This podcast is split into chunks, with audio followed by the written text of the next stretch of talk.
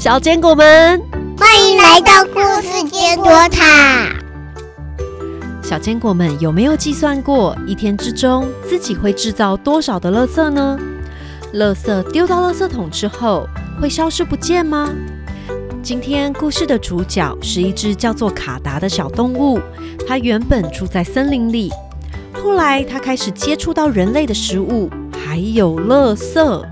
这些东西会让卡达变成什么样子呢？我们一起来听听看吧。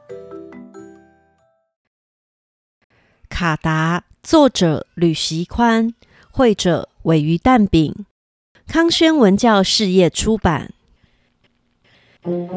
在一座森林里，住着一只小动物。它小小的身体，黑黑圆圆的，头顶上还挂着一个会发光的小球。它的食量很大，什么都吃：水果、蘑菇、树叶、树枝、动物的便便、动物的尸体，能吃的、不能吃的，只要肚子饿了，它通通都吃。因为它吃东西的时候会发出咔咔咔的声音，所以大家都叫它卡达。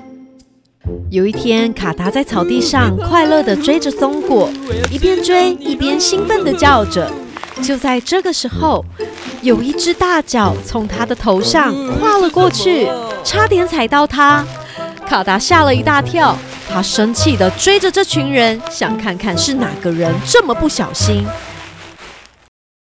卡达躲在草丛中，偷偷的探头偷看，发现这群人正在野餐。他们在草地上铺上了野餐垫，摆出了面包、水果，还有一罐罐的饮料。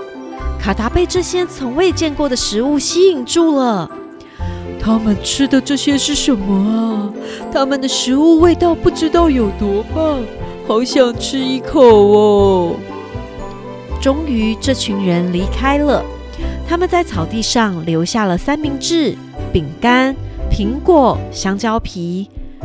除了食物之外，他们还留下了一瓶瓶的饮料保特瓶和塑胶袋。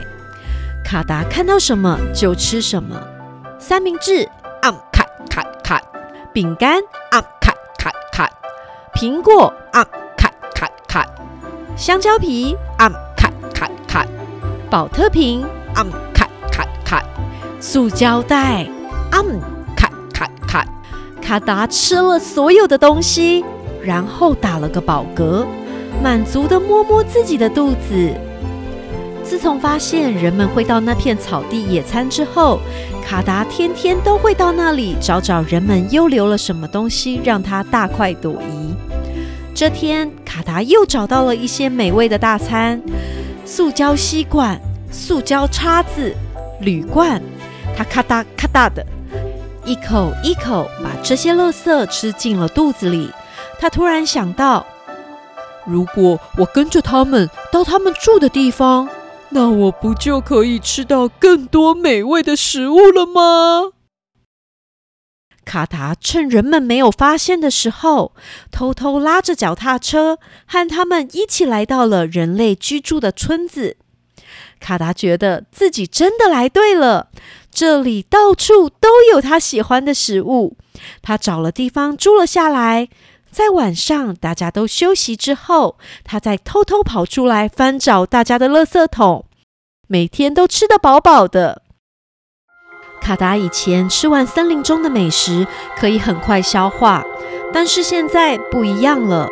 卡达吃了人类的垃圾之后，不知道是不是因为身体没有办法消化，他的身体变得越来越大，身体变大，食量也变大了，渐渐的。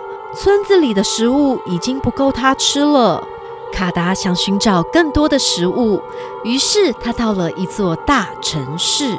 哇，这里有好多房子，住了好多的人，呵呵呵，一定有吃不完的食物。卡达兴奋地住了下来，打算到了天黑之后再出来吃个饱。但是城市和乡村不一样，在城市里。就算天黑了，仍然有很多人会在路上走动。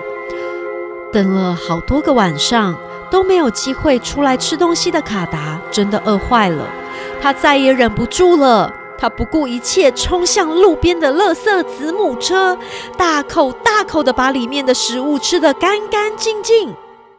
一旁的路人看得目瞪口呆。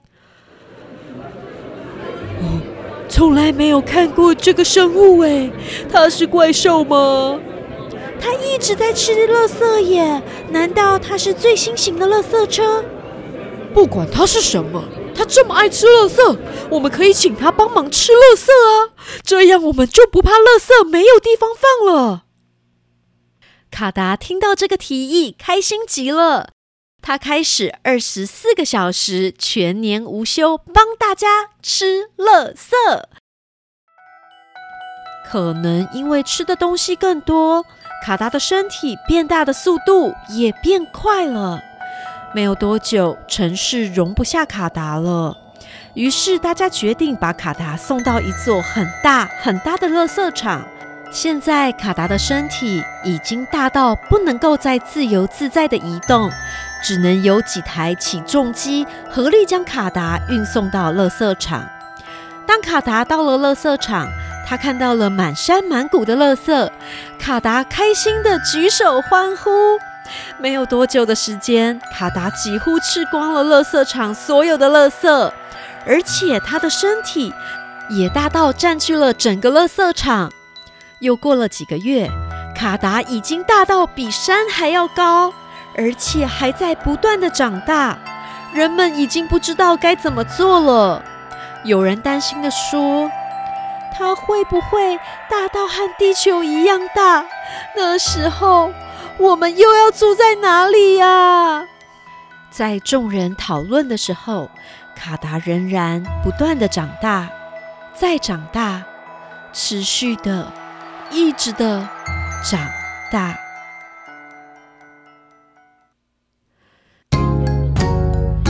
故事坚果塔的故事时间结束了。在过去还没有垃圾袋、保特瓶等人工制品的时候，很多自然的产物是可以透过土壤分解后，重新变成大地的养分。像是树叶、树枝、昆虫、动物的尸体，都是大自然循环中很重要的一环。不过，人类文明不断发展，生活变得便利。也变成地球很大的负荷，就像卡达吃到这些垃圾之后，因为没有办法消化，身体变得越来越大，越来越沉重。这些垃圾不止伤害地球，也会伤害到可爱的野生动物和海里生物。现在有非常多的科学家努力的寻找可以让这些垃圾重复使用的方法。我们也要透过自己带水瓶、餐具。需要几件衣服，买几件衣服，减少不必要的消费，就是减少垃圾的第一步哦。落实资源回收再利用，都是减少伤害地球、保护动物的做法。我们下次的故事再会，拜拜。